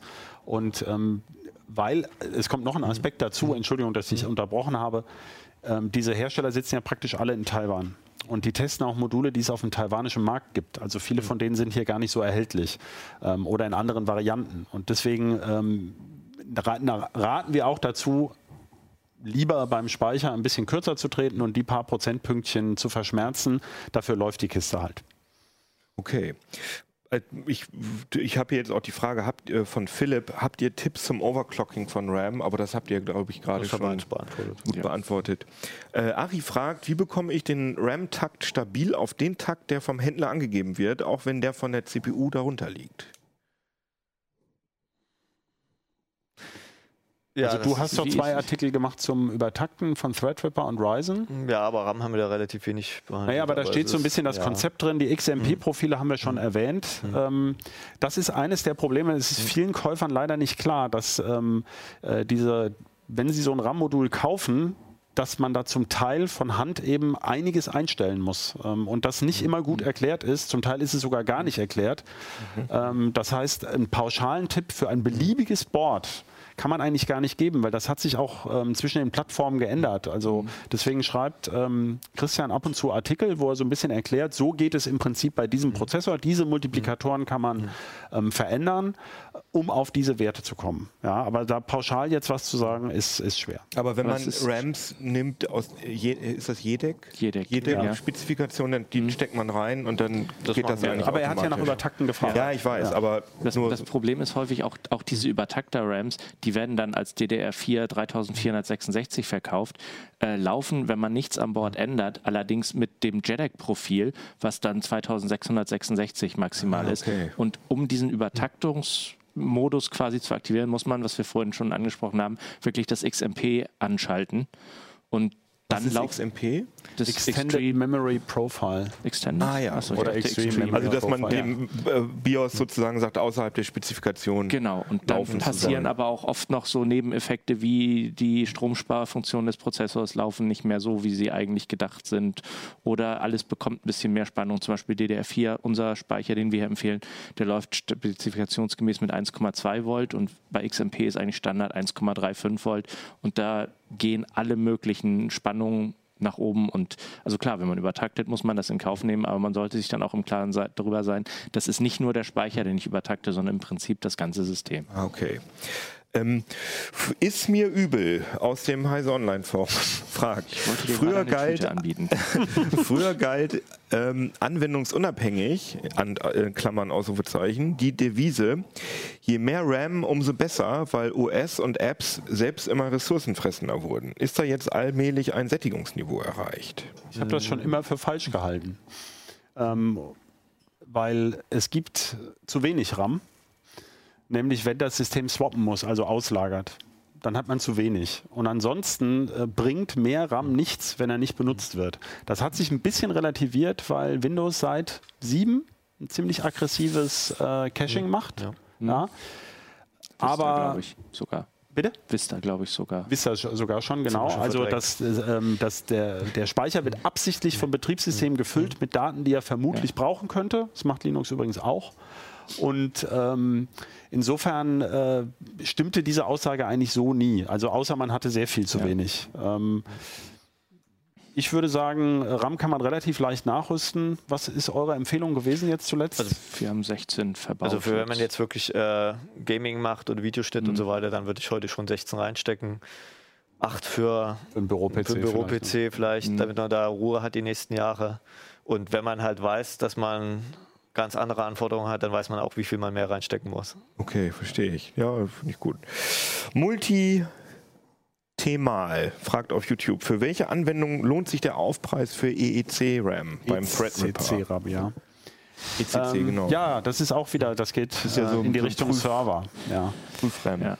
Das kann man nicht pauschal beantworten. Also man macht es bei Workstations eigentlich aus dem Grund, dass ähm, also ECC-RAM, das kann, erstmal muss man ja dazu sagen, ECC-RAM kann man nur bei ganz bestimmten Mainboards überhaupt sinnvoll verwenden. Der Prozessor muss das eben entsprechend auch nutzen können. Und ähm, damit werden aber tatsächlich die häufigsten potenziellen Bitfehler vermieden. Das heißt, die Wahrscheinlichkeit für irgendwelche Probleme ist geringer. Beim klassischen Desktop, ähm, äh, bei der typischen Desktop-Nutzung, ist das RAM eigentlich nur selten so voll und auch selten mit so wichtigen Daten so voll, dass das irgendwie großen Unterschied machen würde zu anderen Problemen. Bei einer Workstation hat man manchmal Sachen, dass so, eine, so ein System zum Beispiel drei Tage unter Volllast irgendwas durchrechnet. Ja, irgendeine Brückenkonstruktion oder sowas. Wir haben ja vorher darüber gesprochen, dass die möglicherweise nur wenige Kerne nutzen Ja. und ewig rechnen. Da möchte man natürlich, dass diese Ergebnisse um Himmels Willen nicht verloren gehen und äh, man hat oft ein ganz großes wirtschaftliches Interesse, einen Termin zu halten. Und da möchte man einfach alles getan haben, ähm, um diese Wahrscheinlichkeit zu verbessern, dass also äh, oder zu senken, dass es zu Problemen kommt. Das heißt, man darf das weniger technisch betrachten, sondern eigentlich eher sozusagen aus, aus wirtschaftlichen Aspekten. Auf der anderen Seite denke ich an große Serversysteme, wo sehr viele virtuelle Maschinen drauf sind, also ganz viele Kunden, wo, jeder, wo jede Stunde Stillstand, zum Beispiel bei uns, wenn die Datenbank steht, äh, äh, haufenweise Geld kostet. Da sagt man sich, naja, die 100 Euro mehr für ECC-RAM, die, die können sich vielleicht mal lohnen, aber eine klare Aussage kann man dazu nicht treffen. Okay, super. Jetzt schließen wir mal das äh, Kapitel Komponenten ab und reden noch mal ein ganz kleines bisschen über Baupraxis sozusagen. Das finde ich ist eine gute Frage oder auch eine etwas allgemeine Frage. Devin fragt, wie schwer ist es, sich einen eigenen, in Klammern Gaming-PC zusammenzubauen? Nicht so Gar nicht schwer. schwer. Ist hier drin beschrieben. Also äh, wie lange braucht man, wie viel Zeit muss man da so einplanen, wenn man Also wenn man die reine auf die Übung an, ne? also man sollte sich schon Nachmittag in Ruhezeit Ja. nehmen, auf alle Fälle. Also jetzt nicht eben mal so, oh, jetzt habe ich eine Stunde Zeit, jetzt mache ich das mal eben schnell, so ist es nicht. Äh, Es kommt halt immer darauf an, wie man drin ist. Wir sind natürlich im täglichen Training, sage ich mal. Äh, Wir müssen dann jetzt nicht überlegen, welchen RAM muss ich nehmen und wie rum stecke ich den rein und, und äh, was mache ich zuerst einbauen, in welcher Reihenfolge. Wenn man natürlich jetzt irgendwie fünf Jahre lang keinen Rechner aufgemacht hat, dann ist es natürlich oft neu, weil das ist oft so, da kriege ich Leserfragen, die dann fragen, ja, was ist denn das für ein komischer Stecker? Weil halt gab mal eine Zeit, wo SATA neu war, gab es halt viele Leute, für die war das die erste Begegnung mit SATA. Ne? Oder äh, jetzt NVMe ist ja auch für viele neu, Leute jetzt neu. Ne? Und während wir das schon seit drei, vier Jahren da mit Gibt es da denn, also ich finde die Sachen, wo, wo man Stecker reinsteckt, das ist ja sozusagen, das kriegt man ja irgendwie hin. Gibt es da irgendwie eine Sache, die euch einfällt, die sozusagen die größte Herausforderung ist für Anfänger? Herausforderung nicht. Was oft, sehr oft vergessen wird, ist der sogenannte ATX 12 Volt Stecker. Der oben, meistens oben links beim Mainboard. Wir können das ja mal kurz zeigen. Ja, Ne, also das hier ist der normale ATX-Stecker, der den kennen große. vielleicht viele, ne, den 24. Und dann gibt es noch den entweder vier- oder achtpoligen äh, Zusatzstromstecker, wo auch die meiste Energieversorgung vom Prozessor drüber läuft. Mhm. Und äh, der sitzt an der, sage ich mal, am schwersten erreichbaren Stelle im Gehäuse. Und wenn man das halt äh, schon den Kühler drauf hat und das Board schon eingebaut hat und dann Ah. feststellt, huch, ne, da ist ja noch der Stecker. Oder es gibt auch viele Leute, die vergessen den und wundert sich, ich schalte meinen Rechner ein, es geht nicht. Was mache ich Der falsch? wird auch verwechselt mit Ja. dem Stromstecker für die Und Grafikkarte. genau, Kann auch passieren. Aber ich glaube, das höchste Risiko, was bei da eingeht, ist bei den Intel-Plattformen und beim Threadripper diese LGA-Fassung. Also diese, ähm, CPU-Fassung. diese Prozessoren haben ja heute von Intel und Können wir der von AMD, der Vergleich, ne? große, die haben keine Pins mehr, also keine Kontaktstifte, sondern die haben sogenannte Land Grid Arrays, also flache Kontaktflächen. Auf diesem hier sind es, glaube ich, über 4000 ne, beim Threadripper. 4094. Genau. So, wir können jetzt zum Vergleich mal meine Na, er alte hat ja Kurve- einen mit Wir haben schon einen mit ja. Ah ja, ich. Genau. Ah, ja, Und perfekt. diese Fassung, also auf der Gegenseite dazu, da sind tatsächlich dann vier- 4000 kleine winzige Federchen drin. Und wenn einem da Dreck reinfällt oder ähm, also ganz eklig ist zum Beispiel so ein Gewölle vom äh, bisschen Wärmeleitpaste mit dem Tuch, womit man die abgerieben hat und die Fassung beschädigt ist. Das ist sehr, sehr blöd, weil ähm, die meisten Bordhersteller sagen, dass sie diesen Garantiefall ablehnen ähm, weil das ja natürlich ganz klar eine mechanische Beschädigung ist. Ja? Und ähm, das, da sollte man sehr genau gucken, wie das genau geht. Da haben wir auch Videos zu, ähm, wie man den Prozessor da reinsetzt. Da muss man, also ganz grundsätzlich würde ich auch sehr dazu raten, sich wirklich die Sachen vollständig durchzulesen und sich zu überlegen, wie das geht, genau zu gucken, nichts mit Gewalt reinzuprokeln, aber dann wird das schon. Aber das ist eigentlich die Stelle mit dem höchsten Risiko. Hätte was ich jetzt auch. Also ich habe früher auch ganz oft PCs zusammengebaut, aber das war auch damals schon immer, da hat man mal einen Pin verbogen. Jetzt gibt es ja keine Pins mehr. naja, bei doch, bei Ryzen den schon. Ryzen schon. Okay, ja, okay, aber bei diesen äh, Dingern. Aber es ist egal, entweder man, schrottet halt den Prozessor oder das Board. Ja, das ist der Unterschied bei beiden Plattformen. Äh, da sehr ärgerlich. Äh, Aber- Aber man kann jetzt nicht sagen, äh, CPU äh, als erstes rein, weil du hast ja gerade schon gesagt, mit dem Stromstecker oder so. Ne, die Reihenfolge steht beschrieben. Also, Ah, das ist gut. Das ist, also müssen wir jetzt nicht nochmal erzählen hier. Genau, das machen wir nicht, um euch zu ärgern, sondern weil das jetzt, ich glaube, da ist ein Naja, es gibt noch viele Fragen. Ne? Heft Ja. auch ähm, ein besseres Medium. Und wir haben, die Sachen sind natürlich, ihr müsst nicht unbedingt das Heft kaufen, sondern ihr könnt auch äh, unsere Heftartikel auf Heise Plus lesen. Das könnt ihr auch einen Monat ähm, Im Probeabo kostenlos ne? machen. Wie, wie findet man, das ist ja immer, wir sind ja auch uns selbst gegenüber unabhängig, sag ich mal. Äh, Wie findet man den Artikel? Einfach suchen. Ich habe nämlich neulich nach den optimalen PC gesucht auf Heise. Ich möchte nicht über unsere Suchmaschine reden. Irgendwie findet ihr den schon. Aber den gibt es auf jeden Fall, Ja. äh, den optimalen PC. Ähm, und das Sonderheft, ist das auch ein Heise Plus? Gute Frage. Nee, Nein. nein, nein. Nee, das leider Das sind nicht. nur die, die normalen Hefte. Ja, das müsst ihr euch dann kaufen. Äh, wie Stefan 4258 fragt, wie wichtig ist es heutzutage, sich bei der Montage von CPU, RAM, Mainboard und anderen elektronischen Bauteilen sich zu erden? Genauso wichtig wie immer, würde ich sagen. Ich glaube, die physikalischen Gesetze haben sich nicht geändert in den letzten Wie, wie macht ihr das Milliarden denn? Jahre. Habt ihr dann so einen Astronautenanzug an, der irgendwo angeschlossen ist? Naja, ganz, ganz so schlimm ist es nicht. Also äh, wenn man auf Nummer sicher gehen will, hat man so ein kleines Armbändchen, was dann am, zum Beispiel am Heizkörper leitend befestigt ist und leitet sich so dauerhaft ab.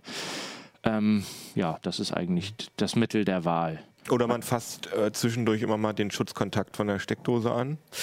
Also das würde ich jetzt Steckdosen nicht generell empfehlen. anfassen. Heizung ist die bessere Heizung Idee. ist, ist glaube ich, die schlauere Variante. Metallisches Teil an der Heizung und so. Ähm, Wir haben allerdings tatsächlich in der Redaktion ähm, einen Teppichboden, der einen Ableiter hat und auch die Stühle sind Haben ähm, Rollen. haben so Rollen Ach, und so einen wow. Widerstand drin. Also äh, für uns die Büros, Ja, ne, ja. wo wir damit schrauben. Aber ähm, auch sonst, also mir ist es privat würde ich sagen. Ich, ist dir ein nachgewiesener Fall bekannt, wo das mal passiert ist? Also, Also, dass jemand durch statische Elektrizität irgendein PC-Bauteil geschrottet hat, wüsste ich jetzt, also aus meinem Bekanntenkreis. nee, ist mir auch nicht. nicht bekannt. Es ist also unwahrscheinlich, dass was passiert, aber wenn man, wenn doch Genau, was man- passiert, ärgert man sich umso mehr. Natürlich. Und das kostet ja nicht viel, mal eben die Heizung anzufassen, alle paar Minuten. Arabella fragt, was waren eure größten Fails beim optimalen PC-Bau? Wir haben hier fünf Seiten ausgedruckt liegen. Ja. Wir haben eine Menge. Komm, einen, einen könnt ihr doch mal raushauen. Was war denn das härteste? Das nervigste war, glaube ich, das mit den Speichermodulen, Ja. oder? Wo du Ja, ewig vor supportet zwei hast. oder drei Jahren war das Problem, dass wir Speichermodule empfohlen haben, also ganz normale, keine Übertakter-Module. Dann äh, ging das Heft kurz vor Weihnachten in den Verkauf. Dann haben die Leute natürlich bestellt. Ne? Plötzlich während der Weihnachtspause kamen plötzlich hunderte Vorneinträge, Mails, es geht nicht und Abstürze und bla und blub. Ähm, dann haben wir relativ schnell eingegrenzt, dass es der Speicher sein muss. Ne? Wir äh, haben dann auch selber auch RAM nachgekauft, nochmal die Module und konnten es nicht feststellen. Und es war genau eine Speichercharge, die genau in der Zeit verkauft wurde, wo das Heft am Kiosk lag, bis quasi wieder neuer war. shit. Und wir haben dann von dem Leser uns auch mal RAM-Module zuschicken können und da konnten wir das mehreren, ne? Problem auch Ja. dann, dann nachvollziehen können. Und es war genau eine Charge, wo es eine Inkompatibilität gab mit diesem Board, mit genau diesem Board. Und das ist halt natürlich immer, das können wir halt nie ausschließen, ne? weil das ist halt, die Produktionen werden halt permanent verändert bei den Ja, Herstellern. und wir sind halt einfach auch Ja. nur ein, zwei Leute, ne, die es Genau. machen können. Also damals war das so, du hast da die Hauptarbeit gemacht und ähm, das bricht über einem zusammen. Wir müssen ja weiterarbeiten. Also wir müssen ja weiter Seiten ins Ja. Heft schreiben.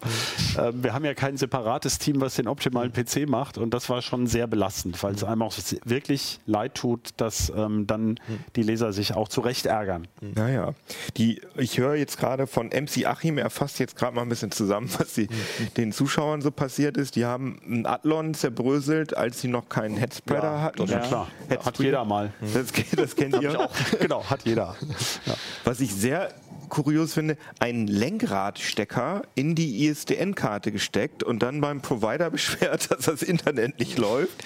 Der A-Core-Techniker hat es dann gerichtet, ATX statt Mini-ATX gekauft. Das Ja. ist natürlich auch blöd, das ist, äh, blöd wenn man dann Was Bock- gerne bei den Serverbauvorschlägen ist, ich sag's schon mal vorausschauend, die Leute kaufen gerne Registered DIMMs und man braucht aber unbuffered. Also Ja, das ist nochmal was anderes als ECC. Ne? das ist beides mit ECC. Ähm, es gibt sogar noch LRDIM, aber ähm, die sind immer so verführerisch mit dem R im Namen und das weiß man immer schon, wenn man es liest. Ich habe aber doch Kingston KVR, ja genau, da ist der Fehler. Also alles, was ich jetzt nicht verstanden habe, das schreibe ich ins Forum rein, Genau. ins äh, optimale PC-Forum. Der Link steht da. Ne? Dann Ja. wird das auch nochmal erklärt. So, ganz zum Abschluss habe ich jetzt hier noch, oha, oha. Wir haben noch ein paar Fragen zur Einstellung. Da- ist jetzt eine Frage, das ist ein bisschen so ein Insider in der CT-Redaktion. Ähm, die lautet nämlich von Power of Electricity wieder. Was ist der Unterschied zwischen UEFI und BIOS? Und Oh. Christoph Windeck, ich glaube, den das- das Artikel. Lieblingsthema. Ja, ja, Ja, den, ja. das ist so ein Artikel, den du, glaube ich, über Jahre Über machen, Jahr, wollt, genau. machen wolltest und immer vor dir hergeschoben hast. Äh, Naja, also das Also er ist UEFI, UEFI oder UEFI BIOS ist ähm, einfach eine neue Version des klassischen BIOS, wenn man so will, das sich eben an den Spezifikationen der, des Universal Extensible Firmware Interface orientiert. Ähm, also insofern, man kann aber nicht sagen, so Pi mal Daumen, was ist da jetzt der Unterschied? Also das ist halt beides proprietäre Firmware. Bei UEFI ist es ist mehr dokumentiert, aber ähm, der man kann auch nicht sagen, das eine ist mit Maus bedienbar und das andere Nein, mit das Tastatur. kann man alles ne? nicht sagen. Also Im ist schwer Prinzip zu ist es auch egal, weil inzwischen gibt es eh nur noch Rechner mit UEFI. Ja. Aber ich, also bei meinem Rechner, sogar dem alten da äh, von, von euch, da habe ich auch schon so einen hochauflösenden Modus, wo ich tatsächlich mit der hat aber Maus damit nichts zu tun. Das Das geht ja, würde die Firmware geht ja um das, was drin, drunter, drunter steckt. Das ist ja nur Das die nur das Oberfläche Setup, dafür. ja, ne? okay. Die Oberfläche gibt es auch, es gibt auch heute immer noch UEFI-System mit UEFI, wo du einen klassischen Textmodus hast. Das hat damit nichts zu tun. Auch blau auf grau, Ja. also das sieht auch genauso aus wie das klassische BIOS. Ja. Und ist trotzdem ein UEFI-Bias. Ja. Okay, und was das genau ist, da Sneaky. gibt es auch Artikel auf Da gibt Heise es ganz. Ja, viele. Also wenn da man gibt's UEFI nach viele. UEFI sucht auf heise.de, gibt Das findet man man. sehr, Also, sehr, sehr viele sorry, das ist auch wirklich, das Ja, ist das wirklich ist abendfüllend, ja. das ist etwas kompliziert. Ähm, könnt ihr auf Lüftereinstellungen, äh, fragt Bastian, könnt ihr auf Lüftereinstellungen im BIOS beziehungsweise richtige Lüfterkurven für bestimmte Temperaturen eingehen? Ähm, wir haben für unsere Bauvorschläge auf den, ähm, auf der Projektseite, die ist immer dann verlinkt zu dem jeweiligen Artikel, haben wir natürlich die Lüfterkurven, die wir genommen haben, um unsere Werte zu erreichen. Also Die sind auch, glaube ich, kostenlos im Netz einfach. die stehen ne? genau Ja. kostenlos im Netz. Das ist aber eben, wie gesagt, wie wir vorhin das Thema Lüfter hatten, man kann es nicht auf ein anderes Board und andere Lüfter eins zu eins übertragen. Das Aber muss man wie findet man die denn raus für sein eigenes BIOS, fragt Mike, diese optimale Das Lüfterkurve? ist sehr, sehr, wie soll ich das sagen? Ja, das also unser Prozess ist so, wir schauen erstmal Volllast, gucken, dass wir halt äh, die, die, die Maximaldrehzahl halt so einstellen, dass er eben nicht drosselt, der Prozessor, dass er halt noch entsprechend kühl genug ist. Woran, das sieht man an Temperaturen Benchmark-Programmen. einfach, da muss man ah, ja, okay. Benchmarks laufen lassen, Temperaturen gucken, dann und dann der Rest der Kurve versuchen wir halt den Lüfter dann bei, bei quasi Teillast oder sage ich mal bei runden Desktop möglichst so langsam drehen zu lassen, dass man die Lüfter nicht mehr hört. Und dann ergibt sich halt meistens so eine typische, wie soll man das sagen, so eine exponentielle Kurve. Mhm.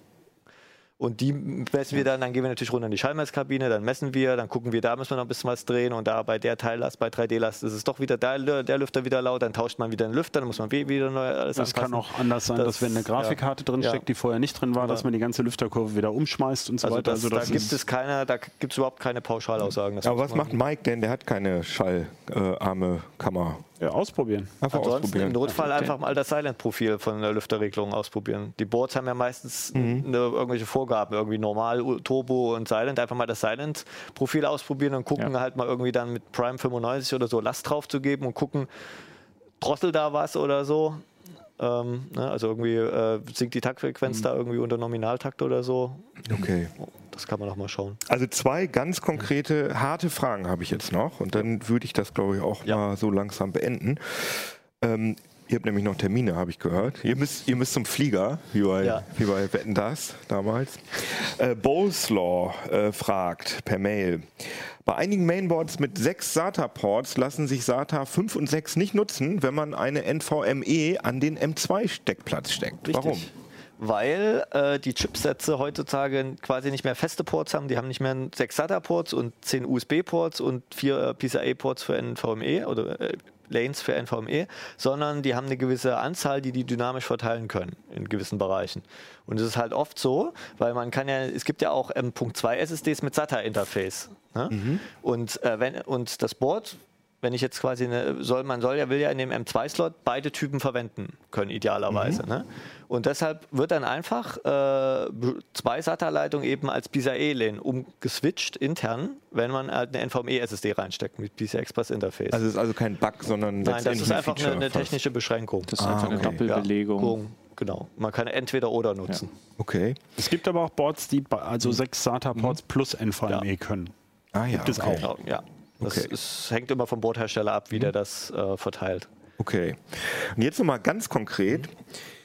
Sieht mir nach einem speziellen Problem aus, aber vielleicht könnt ihr das ja trotzdem beantworten. Askia Luna fragt, ich möchte meinen Prozessor undervolten, aber die Funktion ist im Mainboard oder im BIOS wahrscheinlich ausgegraut. Kann man höchstens mit den Übertaktungsprogrammen der CPU-Hersteller probieren. Das wäre beim Intel das Extreme Tuning Utility, XTU, oder bei AMD das Ryzen Master Tool. Ah ja, okay. Da aber warum ist das schauen. ausgegraut, wenn es die Funktion eigentlich gibt? Weil der Prozessor das nicht Weil es unterstützt. der Hersteller anscheinend BIOS nicht umgesetzt hat. Es gibt ja auch manchmal sehr ähnliche Mainboards mit verschiedenen Ausstattungsgraden. Mhm. Das kann halt sein, dass das vielleicht nicht das, das Top-End-Mainboard ist, wo es freigeschaltet ist. Ah. Und die bekommen dann aber trotzdem sehr ähnliche UEFIs und dann hat man mal ausgegraute Optionen, damit man vielleicht auch Die nehmen ja auch die, die Oberfläche, für viele Boards sieht die Oberfläche ja immer gleich aus. Es sind halt nur unterschiedliche Funktionen freigeschalten und überhaupt integriert. Das ist ja, weil die ja natürlich das Rad auch nicht neu erfinden. und Okay, dann kann es cool. halt sein, dass eine Option noch drin ist, die aber gar, gar keine, sag ich mal, Funktion hat in dem Sinne. Okay. Wir haben jetzt auch Feedback ähm, zu der Sendung äh, an euch. Ähm, die dunkle Aura wünscht sich einen Livestream, wo ihr den optimalen PC mal aufbaut. Das finde ich eigentlich auch interessant. Das können wir eigentlich mal machen, oder? Oder ist euch das unangenehm? Das ist die Frage. Wir bauen öfter PCs, für uns ist es weniger spannend.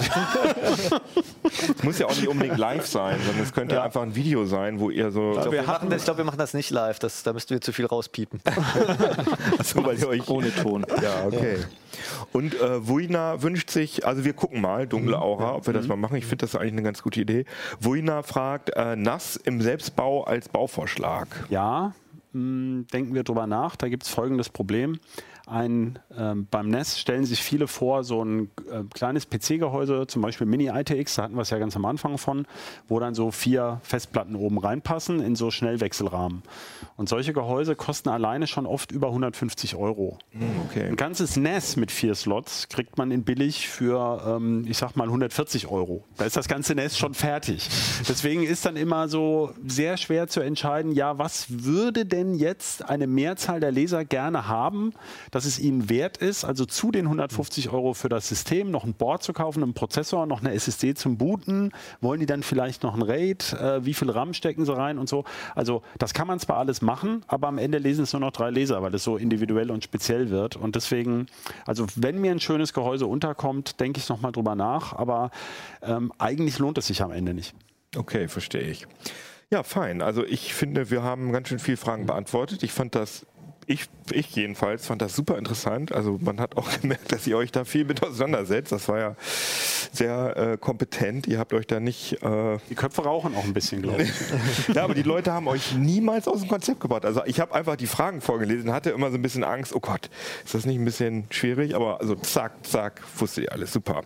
So finde ich gut. Können wir öfter machen. Ich finde, wir könnten das öfter machen. Aber die Frage ist Findet ihr das gut, das Format? Äh, Gerade die Leute, die den äh, Podcast nur als Audio hören, ist das blöd, wenn da so viel äh, Input von außen kommt? Wir haben ja extra darauf geachtet, dass das von Achim vorgefiltert wurde. Das heißt, wir haben versucht, da so eine Struktur reinzubringen in die Fragen. Also findet ihr das Format gut?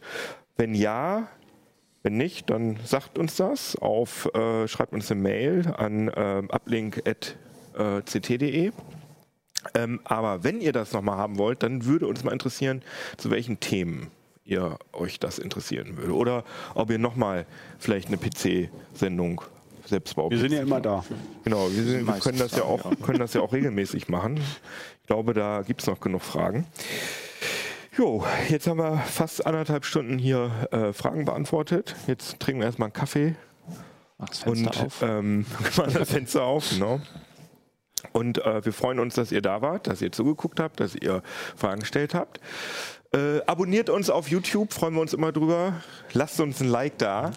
Habe ich gehört, das sagen YouTuber so. Au. Ähm, und äh, komm, äh, wie heißt das nochmal? Drunterkasten? Nee.